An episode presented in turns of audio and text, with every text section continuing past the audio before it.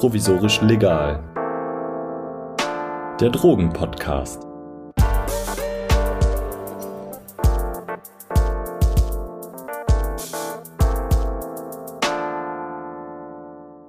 Hallo, ich begrüße euch zu einer neuen Folge Provisorisch Legal. Ich bin Lydia, ich bin freie Journalistin und in diesem Podcast treffe ich Menschen, die sich kritisch, wissenschaftlich, historisch, medizinisch oder auf sonst irgendeine Weise mit Drogen befassen. Und heute werden wir uns weniger auf der pharmakologischen Ebene, sondern mehr auf der politisch-sozialen Ebene bewegen und uns ansehen, inwiefern Substanzkonsum sich mit dem Imperativ vielleicht der Selbstoptimierung verbrüdert hat.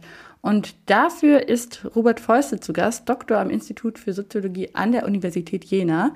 Schön, dass Sie da sind. Hallo. Sie haben 2019 zusammen mit Henning Schmidt-Semisch und Ulrich Bröckling das Handbuch der Drogen in sozial- und kulturwissenschaftlicher Perspektive herausgegeben.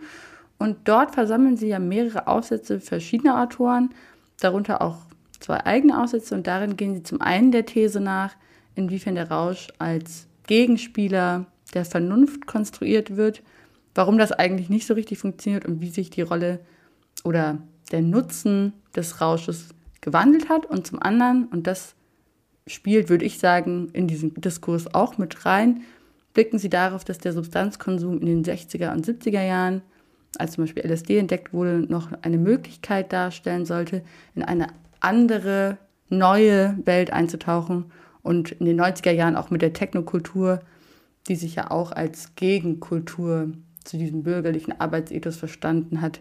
Aber dass da schon so, eine, so ein Shift gab in Richtung Selbstoptimierung. Und bevor wir uns das aber angucken, schauen wir uns ein bisschen diesen Rausch an.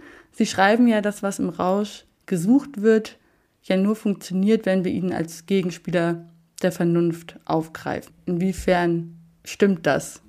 Also die These ist eigentlich, äh, oder das ist schon nah dran, aber die These ist, dass wir über den Rausch nichts sagen können, was nicht schon vernünftig ist. Also wir können über den Rausch als eigentliche Erfahrung, als individuelle, körperliche, irgendwie transzendente Erfahrung oder was auch immer, eigentlich nur konstatieren, dass es ihn gibt oder auch nicht.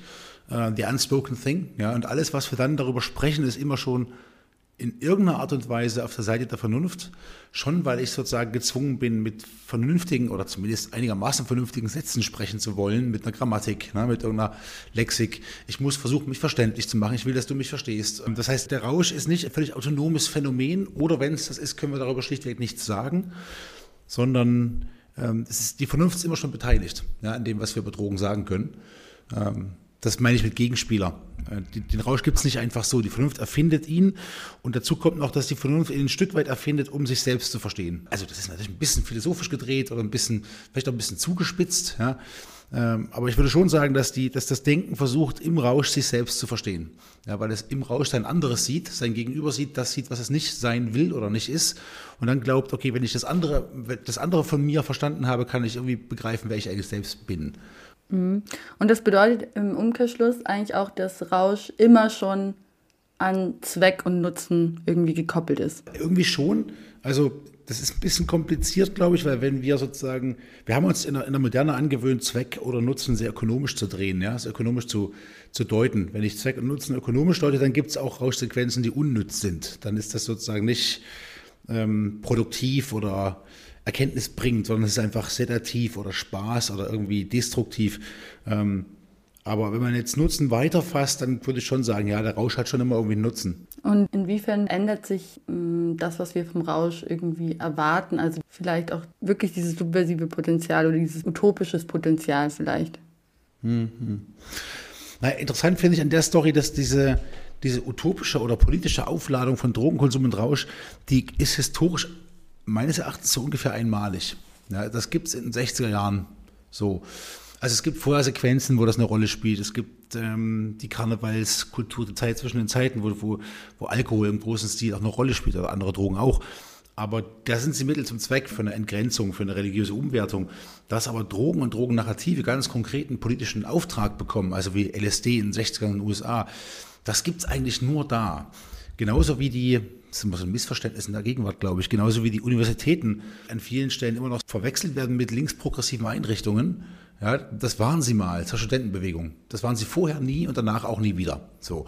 Vielleicht sind sie es mal wieder, keine Ahnung. Aber es ist jetzt nicht so, dass wir die Universitäten und die Drogen sozusagen dahin zurückbringen müssen, wo sie eigentlich hingehören, nämlich an die Speerspitze der, der Avantgarde oder sowas. Ob das gut wäre, ist eine andere Frage, aber das war es irgendwie so richtig nie oder zumindest nur einmalig. Aber wir haben uns, weil die 60er Jahre und die, die 60er Revolten, die Counterculture uns doch sehr geprägt haben, haben wir uns irgendwie angewöhnt, Drogen und Drogennarrative von daher zu lesen sozusagen. Ja, wenn wir dann spätere Konsummuster uns angucken, gerade beim LSD, sehen wir, okay, wir haben in den 60er Jahren Turn on, Tune in und Drop out. Also nimm LSD, stimm dich ein in unsere Gemeinschaft und verlass den Kapitalismus, steig aus aus dem Laden. Ja, wir haben also LSD im Kontext von Timothy Leary als Revolutionsdroge gegen den Kapitalismus. Das ist nicht nur gut, Timothy Leary ist auch ein ziemlich schwieriger Typ. Das ist nicht nur einfach, aber. Warum? Weil Timothy Leary in den 60ern eine, eine, ganz klare Erzählung vor Augen hatte, wie die andere Welt auszusehen hat. Dieses ganze Freiheitsversprechen um LSD, also Peace, Love and Unity, das gibt's da, aber Leary hat gesagt, die können nicht einfach so LSD nehmen, die müssen das unter kontrollierten Bedingungen machen, ich möchte dabei sein und ihnen erzählen, was sie dann erleben. Ja. Sein, sein Kumpel Richard Alpert, auch Ram Das genannt, der auch bei, bei Woodstock mit, also in diesem, in diesem Kontext mit unterwegs ist, will mit LSD noch Schwule heilen. Das hat also auch eine Downside sozusagen. Es geht manchmal um Menschenexperimente und es geht am Ende um eine gesteuerte, transzendente Erfahrung, weil bestimmte Gurus dir sagen wollen, wie das auszusehen hat. Also eine Befreiungsbewegung ist es schon, aber sie hat so ein paar Gegenlesarten. Es gibt ein paar Dinge, die schief laufen oder die schwierig sind, die wir von heute aus nicht mehr ganz so gut finden. Und die ja auch immer noch an Zwecke und also an so eine Zweckrationalität eigentlich von Anfang an ja schon gebunden sind. Also auch da ist es mit einem Zweck gekoppelt. Ja, also der Zweck, den Menschen auf ein höheres Niveau zu heben, äh, die, die menschliche Natur sozusagen ein Stück weit zu erfüllen oder diese kapitalistische Spaltung des Menschen von sich selbst zu überwinden. Dafür soll LSD dienen. Das ist schon ein Zweck, ja. Also Drogenkonsum folgt ganz oft Zwecken. Es gibt auch zwecklosen Drogenkonsum, wobei da kommen wir ein bisschen bei diesen Absolutäten der, der, der Rational Choice und Spieltheorien raus. Ne? Ich muss nur einfach immer jedes Ergebnis als Zweck definieren, dann habe ich immer einen Zweck. Ähm, also, aber Drogenkonsum ganz zwecklos, na, wird man kaum finden. Das ist mal, ich glaube, die, Aus, die Frage, welchem Zweck der Drogenkonsum folgt, ist ein bisschen irreführend, äh, weil ich immer irgendwas finde. Ja? Wenn ich mich besaufen will, dann ist der Zweck halt besoffen zu sein. Also ich werde immer irgendeinen Zweck finden, den ich dem Drogenkonsum anheften kann. Und wenn wir jetzt mal so ein bisschen daran zurückgehen, dass wir Rausch ja nur beschreiben können, indem wir Sprache benutzen, also quasi ihm dadurch eine Form geben, also er immer schon vernünftig wird, indem wir über ihn sprechen. Ähm, Sie schreiben ja auch zum Beispiel, dass sich so eine pathologische Sprache den Drogenerfahrungen angenommen hat. Was meinen Sie genau damit? Psychoaktive Substanzen haben seit der Mitte des 19. Jahrhunderts ungefähr die Vermutung hinterlassen, sie haben sie bisher nicht so richtig einholen können, aber sie haben zumindest die Vermutung hinterlassen, dass man mit ihnen eine Modellpsychose produzieren kann, also im psychotischen Zustand auf Zeit. Was natürlich immer heißt, dass Haschischpastillen, LSD, Mescalin einen Zustand auslösen, der dem des Wahnsinns vergleichbar ist. Da gibt es Morode Turme, die des 19. Jahrhunderts macht das schon mit Haschisch sehr ausführlich und kommt auf die Idee, dass äh, der Wahnsinn eine Mischung aus Wach- und Schlafzustand ist, den man mit, mit Haschisch nachstellen kann, um von dort aus den Wahnsinn zu erforschen. Kurt Behringer macht es in den 30er Jahren mit Mescalin, in den 50er und 60ern ist dann LSD sehr sozusagen prominent, Delusit hieß es damals noch, in der Schizophrenieforschung, weil man auf den Gedanken kommt, dass der LSD-Rausch möglicherweise eine Art modellpsychotischer Zustand der Schizophrenie sein könnte, weil es so Ähnlichkeiten gibt. Das heißt, wir haben sozusagen gerade bei den psychoaktiven Stoffen uns in Tradition angeeignet, Rauschzustände als Wahnsinnszustände auf Zeit zu definieren oder zu verstehen. Das ist eine Art Medikalisierung äh, und Medizinierung des Rauschs. Das ist noch nicht immer alles böse. Äh, das ist jetzt, klingt immer so, als wäre das alles falsch und schlecht. Das musste man differenzieren. Wo ist da ein Problem, wo ist es nicht so problematisch? Aber wir haben schon eine sehr medizinische Sprache in den letzten Jahrzehnten uns angeeignet, wenn wir über Drogen reden. Äh, die andere Variante sind eher religiöse Sprachvarianten. Da kommen dann Esoteriker raus. Das ist jetzt auch nicht so geil unbedingt. Ähm, aber da müsste man genauer hingucken, um welche Passagen es geht. Aber es ist schon, eine, es gibt schon eine gewisse Tradition oder eine, gewisses, eine gewisse Konjunktur der medizinischen Sprache. Und woran glauben Sie, liegt das? Na, das hat so mit wissenshistorischen Verlaufskurven zu tun, sozusagen. Wir, haben, wir leben gerade in der im Zeitalter des Gehirns, sagt man auch. Ja. Also wir, wir sind gerade damit beschäftigt, alle unsere Regungen, Gefühlsregungen oder was auch immer neuronal rückbinden zu wollen. Also wir sind unser Gehirn, ja, das, das Subjekt ist auch unser Gehirn. So, das ist in der Praxis so einfach nicht. Aber das ist natürlich eine stark neurobiologische Deutung. Es hat die, es ist, vorher gab es eine, eine, eine, gewisse Konjunktur der genetischen Deutung, die gibt es immer noch, aber die hat nicht mehr ganz die Stärke. Da, war alles, was wir sind, sind unsere Gene. Ähm, also wir haben insgesamt eine, eine, wissenschaftliche, medizinische Sprache uns angeeignet, die möglicherweise nicht für alle Felder, auf denen wir sie anwenden, auch geeignet ist. Oder Erkenntnisse bringt oder zielführend ist. Und insofern würde ich schon sagen, dass das Reden über Rausch an vielen Stellen stark mediziniert ist, neurobiologisch mediziniert ja, das ist jetzt nicht richtig oder falsch, ist gar nicht mein Kriterium, aber das ist jetzt nicht so wahnsinnig äh, anregend, würde ich sagen. Ich finde, es spielt ja schon so ein bisschen da mit rein, dass man die Drogen so aus der Schmuddelecke holen und dafür in so eine medizinische, klinische, saubere Ecke quasi verschieben will. Also, dass man sagt, naja, Drogen können wir nutzen, uns nutzbar machen für medizinische Zwecke und dann sind sie auf einmal legitim. Also ich könnte mir schon vorstellen, dass diese medizinische Sprache dafür dient, diesen Imagewechsel zu fördern. Ja, das, das könnte sein. Da habe ich jetzt doch gar nicht so genau so nachgedacht. Aber das, das, wäre ja schon interessant, weil die meisten Drogen, von denen wir überhaupt reden, kommen aus der Medizin in den Alltag. Also Kokain ist eine medizinische Erfindung, MDMA, Speed, Amphetamine. Das sind alles medizinische Erfindungen oder chemische Erfindungen für die Medizin. Die sind alle als Medikamente in die Welt gekommen. LSD auch als Dilosid, wie gesagt, als experimentelles Medikament zur Schizophrenieforschung. Ähm, das ist alles irgendwie medizinisch mal aufgetaucht. Außer natürlich die Modedroge Alkohol. Jetzt könnte man schon sagen, dass man sozusagen die, die Drogen rehabilitiert, indem wir sie als Stoffe verstehen, die eher medikamentös eingesetzt werden. Es gibt ja sowieso kaum eine sinnvolle Differenzierung zwischen Drogenmissbrauch und Medikamentenmissbrauch. Ja. Hm. Oder generell zwischen Medikament und Droge. Genau. Ja, der Unterschied zwischen Medikament und Droge ist tatsächlich nur das Einsatzgebiet. Äh, und sozusagen die, das, die Etikettierung als legal oder, oder illegal. Äh, faktisch gibt es sonst kaum einen Unterschied. Ja, ich kann Gras, Cannabis auch wunderbar als Therapeutikum nutzen. Das hat an vielen Stellen eine Relevanz. Ich muss es nur zulassen. Am Ende ist die konkrete Praxis sogar die gleiche. Das Einsatzgebiet und die Dosierung vielleicht noch, die, der Reinheitsgrad. Also es, daran sieht man auch, dass die, dass die ganze Prohibition na, daran sieht man, ist ein bisschen falsch formuliert, daran sieht man vielleicht auch, dass die ganze Drogenprohibition nie wirklich dem Zweck folgte, die Bevölkerung vor Drogen zu schützen in irgendeiner Form. Ja, das ist sozusagen bestenfalls eine ideologische Oberfläche, die manche geglaubt haben, manche vielleicht auch nicht. Aber das war nicht der Zweck, weil da hätte man sofort sehen müssen, dass eine Prohibition niemanden schützt, sondern immer nur schädigt. Äh, die Prohibition hat eigentlich den Zweck, Minderheiten zu gängeln, Jugendkulturen ähm, ranzunehmen, also letztlich rassistischen Zwecken und dem Zweck, einer Exekutive übergriffig werden zu können, indem man das BTM an Stellen nutzt, wo man eigentlich was ganz anderes im Sinn hat. Also ich habe sozusagen eine, eine gewisse Staatlichkeit würde ich verantwortlich machen für eine völlig verfehlte Drogenpolitik. Das merkt man jetzt auch, wenn die Konservativen und die Polizeileute permanent sagen, oh, um Gottes Willen kann er was legalisieren, das wäre ganz schlimm, das wäre ganz schlimm. Die zaubern ja gerade einen Haufen fragwürdige, falsche, gelogene Statistiken und wissenschaftliche Beiträge hervor, um irgendwie zu begründen, warum man es nicht legalisieren sollte. Eigentlich geht es ihnen darum, dass sie ihr Mittel nicht aus der Hand geben wollen. Sie wollen ihre Repressionsmittel des BTM nicht aus der Hand geben. Sie können am Görlitzer Park nicht mal jeden unliebsamen Menschen mit der falschen Hautfarbe hochnehmen. Sie können keine Komplexkontrollen mehr machen. Sie können nicht mit, wegen BTM irgendeine Hausdurchsuchung machen bei Leuten, die sie aus politischen Gründen eigentlich haben wollen. Man nimmt ihnen einfach das Spielzeug weg. Darum geht es, glaube ich. Aber jetzt kommen wir vom Thema ab. ich wollte gerade sagen, jetzt haben Sie gerade schon die Kultur erwähnt und da können wir vielleicht ja einsteigen mit dem, was ja eigentlich auch Ihre These ist, dass das, was mal als Gegenkultur geplant war, irgendwie nicht so aufgegangen ist. Wo setzen Sie da an? Also wo befinden wir uns denn da ungefähr auf dem Zeitstrahl? Also die Counterculture ist, macht sich ja sozusagen, also es ist kompliziert, wann die eigentlich losgeht. Es gibt Bebop vorher schon und die Beatniks, das ist schon 50er äh, Jahre, aber die wird sozusagen zu einer Massenbewegung, die Hipsterbewegung, die Hippies später Ende der 50er, Anfang der 60er in den USA. Man muss dazu sagen, das ist eine US-amerikanische Veranstaltung, das ist in Europa oder in Deutschland nicht auf die gleiche Weise so abgelaufen. Ähm, die piekt dann in den späten 60ern mit 68, mit Woodstock 69 und hat bis dahin sich sozusagen ordentlich zugelötet, also ist sozusagen drogistisch aufgeladen, ganz besonders mit, mit LSD, äh, auch mit Cannabis, aber mehr mit LSD als Katalysator sozusagen zu einer anderen Welt. Das ist der Kern der Counterculture und das bricht ziemlich schlagartig 69, 70 zusammen, weil die Fantasien sozusagen nicht tragen, äh, weil die neue Welt sich nicht einstellt, egal wie groß das, das Sit-In mit mit den Leuten ist, die LSD nehmen.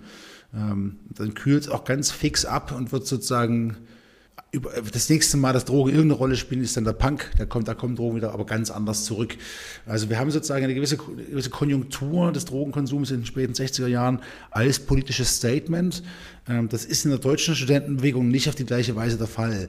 Es gibt von Rainer Langhans, den ja wahrscheinlich einige auch den Namen nach noch kennen, wenigstens der Kommune 1, 60er Jahre, einen Text zu LSD bei der, in, in so einer Flugschrift, die Haschrebellen in Berlin, wo er aber kurz erklärt, was LSD ist und wie man das nimmt. Also so eine Art Einsteigertext. Der erscheint bei den Haschrebellen Ende der 70er. Da ist in den USA das Ding schon zehn Jahre durch. Also drogistisch gesehen ist die Studentenbewegung ganz, ganz, ganz weit hinterher, ähm, soweit ich das einschätzen kann. Ich bin da jetzt nicht der Experte für Deutschland gewesen, oder bin ich nicht. Ähm, aber wir haben sozusagen da so eine, so eine, ja, so eine Konjunktur oder so eine Zeit, so eine Phase, wo Drogen eine Rolle spielen sollen, um die, die Gesellschaft und den Kapitalismus zu überwinden. Das kommt danach nicht auf die gleiche Weise wieder. Es gibt in den Anfängen der Technokultur, also im Summer of Love, im zweiten Summer of Love in Großbritannien, Ende der 80er, gibt es nochmal so eine ähnlichen, einen ähnlichen Anfang. Da spielt auch LSD nochmal kurz eine Rolle, da kommt Techno auf, das kommt das Lied heute rüber. Ähm, da gibt es ja die ersten, das was bei uns in Deutschland die Love Parades dann waren, noch in kleinerer Form. Also es gibt so einen Aufstand gegen die spießige Bürgerlichkeit, wir wollen feiern. Das ist aber eher kurz, zumindest was den Bezug auf LSD angeht, weil LSD ist sozusagen vielen vom Wirkungsgrad oder von der Art der Wirkung viel zu heftig. Ja, weil das sozusagen nicht, das ist, also LSD äh, ernsthaft konsumiert ist keine partytaugliche Droge. Also wer auf Party sagt, er hat LSD genommen, hat das entweder klein, sehr klein dosiert oder erzählt Quatsch. Also ein, ein ganzes Ticket auf einer Techno-Party, ich weiß nicht, wie das gehen soll. Ja, das ist nicht, also ich halte das für schwer zu verkraften. Deswegen ist LSD in den 80er recht schnell wieder weg vom Fenster und MDMA wird sozusagen die große Droge der, der ersten Technowelle.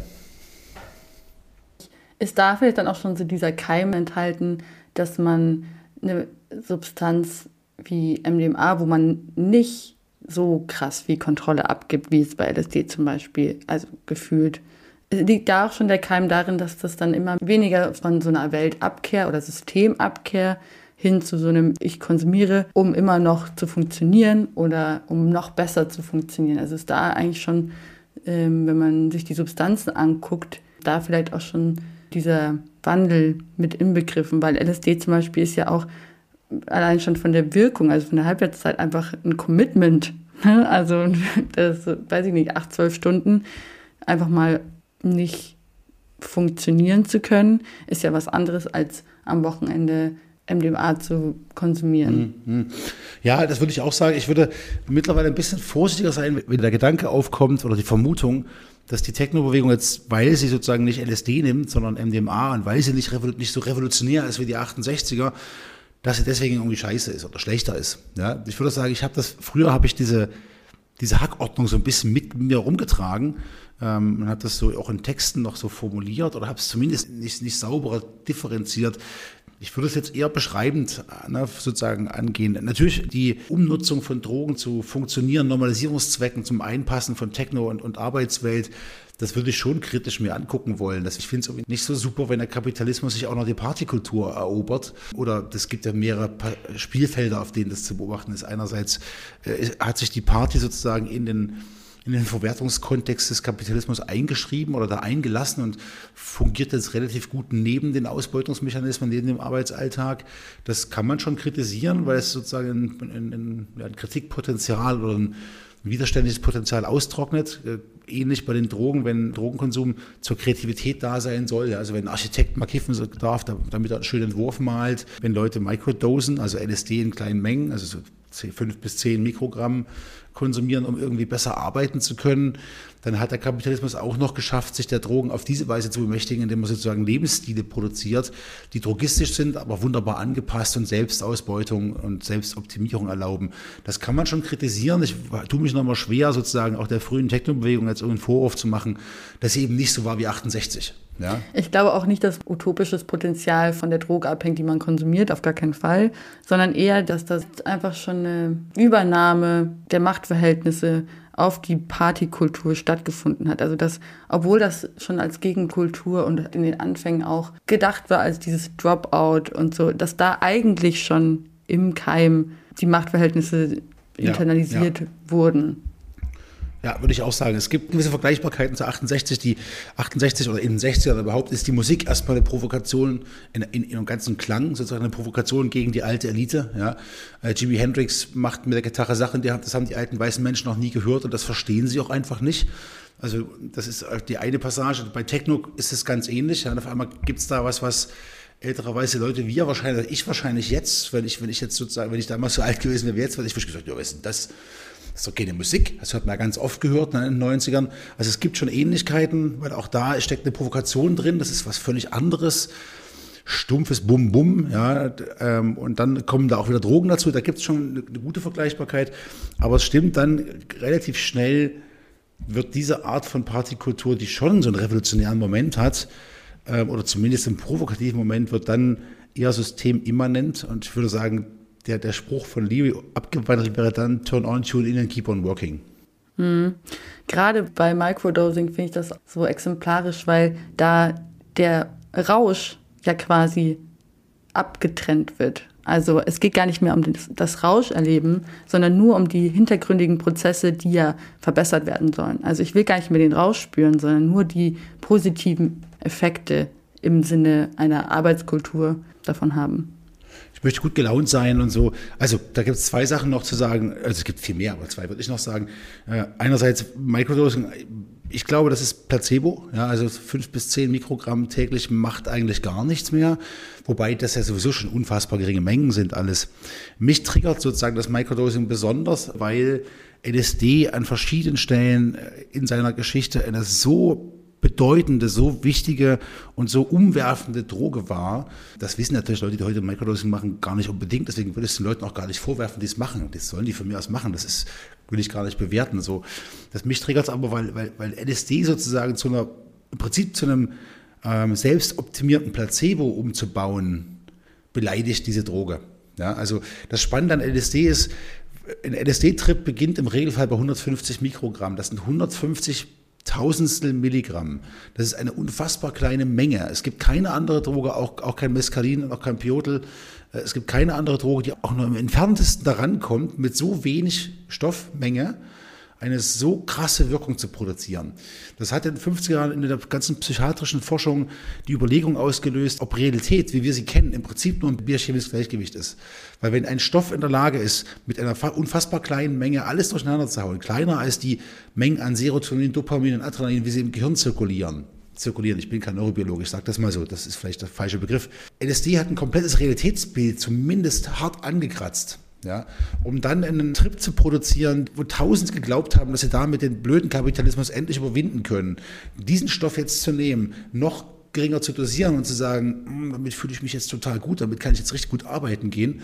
Ja, das, das finde ich, das ist sozusagen, wenn eine Droge beleidigt werden könnte, dann wäre, also LSD wäre sauer auf den Mist. Das hat mit den Konsumentinnen und Konsumenten, die das nutzen, gar nichts zu tun. Die wissen das im Regelfall gar nicht, dann sollen sie halt Mikrodosen. Mhm. Aber es ist ja schon so ein sehr gutes Beispiel für dieses unternehmerische Selbst, das immer mehr und effizienter und vor allem, was Sie ja auch in Ihrem Aufsatz schreiben, dass der Arbeitsmarkt heute vor allem kreative Leute haben will. Ne? Und dass Kreativität eigentlich nichts ist, was man einfach an- und abschalten kann. Aber durch Microdosing oder durch verschiedene Substanzen entsteht diese Hoffnung, dass das geht und dass man irgendwie sich zu dem perfekten Arbeitnehmer dosieren kann.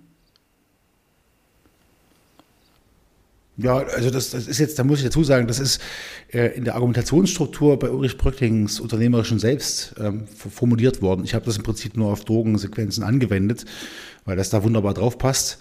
Äh, und ja, da, da hat sich Drogenkonsum auf eine komische Weise ins System reingemogelt. Ähm, die Selbstoptimierungsfantasien gibt es ja auf anderen Stellen auch noch. Ne? Und die sozusagen die Vermarktung des Selbst als Ressource, äh, Klammer auf, ich bin mir nicht ganz sicher, ob wir nicht sozusagen schon das Ende dieser Zeit beobachten können oder zumindest so ein so eine Verschiebung der Konjunkturen mit spätestens mit Corona. Äh, ich habe jetzt ein paar Studierende gehabt, die haben sich mit, mit Drogen im Hip-Hop beschäftigt. Da kann man relativ gut sehen, dass die, die Hip-Hop-Kultur sozusagen von ich sag's mal sehr salopp, Koksnutten und dicken Autos verabschiedet hat, um mehr auf Benzos, auf Downers, auf, also Schlafmittel im Wesentlichen und auf Abfuck um, umzustellen. Also es gibt da auch so Konjunkturen, die man sehen kann und die, die Zeit der schnellen Drogen, der Partydrogen sind eigentlich vorbei. Und äh, wenn man sozusagen Hip-Hop-Texte zum Beispiel als Spiegel der Gesellschaft versteht, könnte man da schon eher sozusagen ein Ende dieser neoliberalen Kultur der Selbstoptimierung beobachten. Oder zumindest, liegt, die Sachen liegen immer ein Stück weit nebeneinander. Es gibt sie mal alle parallel, aber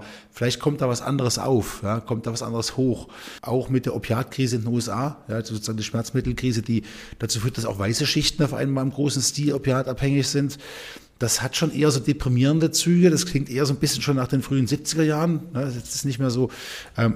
Also es könnte, ich könnte mir vorstellen, dass die Selbstoptimierungsfantasien sozusagen zumindest ein bisschen eingeschränkt werden von, von Drogennarrativen, die eher auf so einen depressiven Absturz hinauslaufen. Auch so eine Resignation, also gar nicht mehr. Genau, genau. Also, gar nicht mehr auf so ein subversives oder utopisches Moment ziehen, sondern eher auf eine andere Welt ist vielleicht gar nicht möglich. Oder ich will nicht mehr in eine andere Welt, sondern ich will einfach diese Welt nicht mehr ertragen. Genau, genau. Man könnte sozusagen dann drei so eine Sequenzen aufmachen. Das eine ist die, ist die hoffnungsfrohe, revolutionäre, weltumstürzerische Drogenerzählung. Das andere ist die selbstoptimierende, angepasste, ähm, kapit letztlich kapitalistische Variante von Drogenkonsum. Und das dritte ist die, äh, ist die Mittelfinger-Variante, ja, der Absturz. Das ist nicht mal dystopisch, das will ich auch nicht sagen, sondern es ist ja anti-utopisch, mhm. privatistisch und selbstzerstörerisch.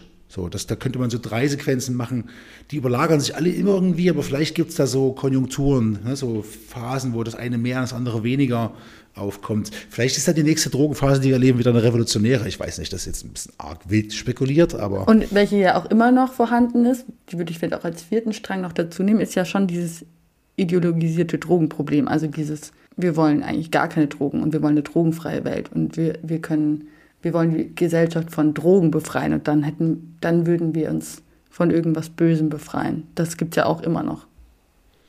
Ja, ja, das gibt es immer noch. Und also ich bin, um echt zu sein, einigermaßen müde, über den Scheiß zu reden. Äh, nicht, nicht, weil es, nicht, weil es sinnlos wäre, darüber zu reden, aber ich kann, ich kann langsam nicht mehr mir falsche, irritierende, wirre Drogenerzählungen anhören von, ach, die bösen Drogen. Kürzlich habe ich gehört, dass äh, Cannabis ähm, ins Spermium wandert, wenn man sozusagen vor dem Zeugungssex gekifft hat. Ich dachte, okay. wo kommt der Scheiß schon wieder her? Also, weißt du, worauf ich hinaus will? Es gibt permanent drogenideologischen Unsinn, den man sich anhören muss, den man austreiben muss, den man irgendwie verarbeiten muss. Es geht nie darum zu sagen, Drogen sind einfach gut und cool. Drogen sind natürlich gefährlich, Drogen muss man natürlich zu nutzen wissen oder im Zweifel auch nicht nutzen. Ähm, aber diese, diese, diese Wahnsinns-Drogenideologie, die wir so ganz fest etabliert haben, die wir so geübt haben, viele Jahrzehnte, die strengt mich sehr an. In diesem ganzen Kontext frage ich mich aber zum Beispiel schon, was die Legalisierung auch bedeutet, wenn Aktivisten zum Beispiel auf die Straße gehen und dann quasi für die Legalisierung werben, indem sie sagen, naja, dann können wir auch total viel Steuern drauf erheben und Unternehmen können das verkaufen und so. Also dass der Impuls von der Legalisierung an so einen ökonomischen Nutzen gebunden wird. Also dass sich die Drogenbewegung da sogar um so einen Befreiungsmoment ja betrügt. Das würde ich so nicht sagen. Also ja, das kommt, es kommen diese Argumente. Wenn ich jetzt sozusagen die drogenaktivistische Szene mich, mir angucke, mich stört an der eigentlich, nee, mich stört gar nicht so viel an der. Mich stört nur, dass es aktuell immer nur um Cannabis geht. Wir reden nur von Cannabis. Es gibt auch einen schönen Text von Henning Schmidt-Semisch, kiffen dürfen reicht nicht. Wir müssen uns auf den Weg machen, auch alle anderen Drogen, an, sagen wir nicht zu legalisieren pauschal, sondern anders zu behandeln. Ähm, natürlich auf längere Sicht legalisieren unter bestimmten Bedingungen. Ne? Also jetzt nicht einfach so an jeder Straße, kann es alles geben, weil wir mittlerweile begriffen haben müssen, dass eine Prohibition an allen Fronten nur Nachteile produziert. Es gibt ganze Landstriche in Mexiko, die ausgestorben sind, weil Drogenkriege, die die nur von der Prohibition herrühren, dort regieren. Drogenkonsumenten werden diskriminiert und ausgegrenzt. Und diese Fantasie, du hast es gerade angesprochen, von einer drogenfreien Welt. Wann begreifen wir endlich, dass Menschen Drogen konsumieren? Ob sie legal sind oder nicht, ist völlig wurscht. Die Leute konsumieren Drogen. Und sie konsumieren es ungefähr in den gleichen Mengen. Es gibt ein paar ganz gute Zahlen aus verschiedenen Ländern zum Cannabis. Es ist egal, ob das Zeug legal oder illegal ist. Die Drogenkonsumentenrate ist ungefähr gleich hoch. Ja? Und wenn dann die drogenaktivistische Szene sozusagen die ökonomischen Vorzüge einer Legalisierung argumentiert, mag ein Teil davon, so diese FDP-Fraktion, die Lindner-Fraktion, die ich jetzt auch nicht so gerne mag, das ökonomische Argument wirklich ernsthaft drehen und das deswegen machen wollen. Die anderen, glaube ich, machen es nur, weil sie wissen, dass sie damit Mehrheiten herkriegen, herstellen können. Ja, weil sie damit können sie möglicherweise tatsächlich um eine Drehung oder eine Veränderung in der Drogenpolitik produzieren, die vor allem den Konsumentinnen und Konsumenten zugutekommt, die der, die der Prävention zugutekommt, die den gesundheitlichen Aspekten zugutekommt. Wenn die, wenn die Gegenwart ökonomisch ist durch und durch, und das ist der Neoliberalismus, dann kann ich ihn vielleicht mit eigenen Mitteln schlagen, indem ich an den Stellen ökonomische Argumente bringe, ähm, wo sie mir nützlich sein können. Und das stimmt ja. Ne? Wenn ich Gras legalisiere, habe ich einen riesen Markt, habe ich Steuereinnahmen, weil ich einen guten Teil eines Schwarzmarkts austrockne. Ähm, das ist ein bisschen blöd für die Schwarzmarktakteure, aber die sind jetzt auch nicht mein Problem sozusagen. Also ich würde sagen, die ökonomischen Argumente vorzutragen, das ist zweigeteilt. Wenn es die FDP ist, meinen die es ernst und dann finde ich, hast du recht, dann äh, werden Drogen noch mal mehr zum kapitalistischen Spielball, weil sie auch noch in den, in den, in den äh, Stoffwechselzyklus des Marktes eingebunden werden auf dem legalen Weg. Aber ich glaube, bei, bei, einigen Leuten in der Szene oder in der, in der, in der Kampagnenkultur ist das ökonomisch nur Mittel zum Zweck. Hm. Ich würde sagen, vielleicht ein Teil von Legalisierung wäre ja auch, dass dieses Drogen oder Substanzen für die Selbstoptimierung zu nutzen durchaus dadurch befeuert werden könnte. Also man wird nie so richtig kontrollieren können, aus welch, zu welchen Gründen Leute Drogen konsumieren, aus welchen Gründen und warum und wofür. Ja, ich glaube auch, dass es den Staat nichts angeht, warum Leute Drogen konsumieren. Ne?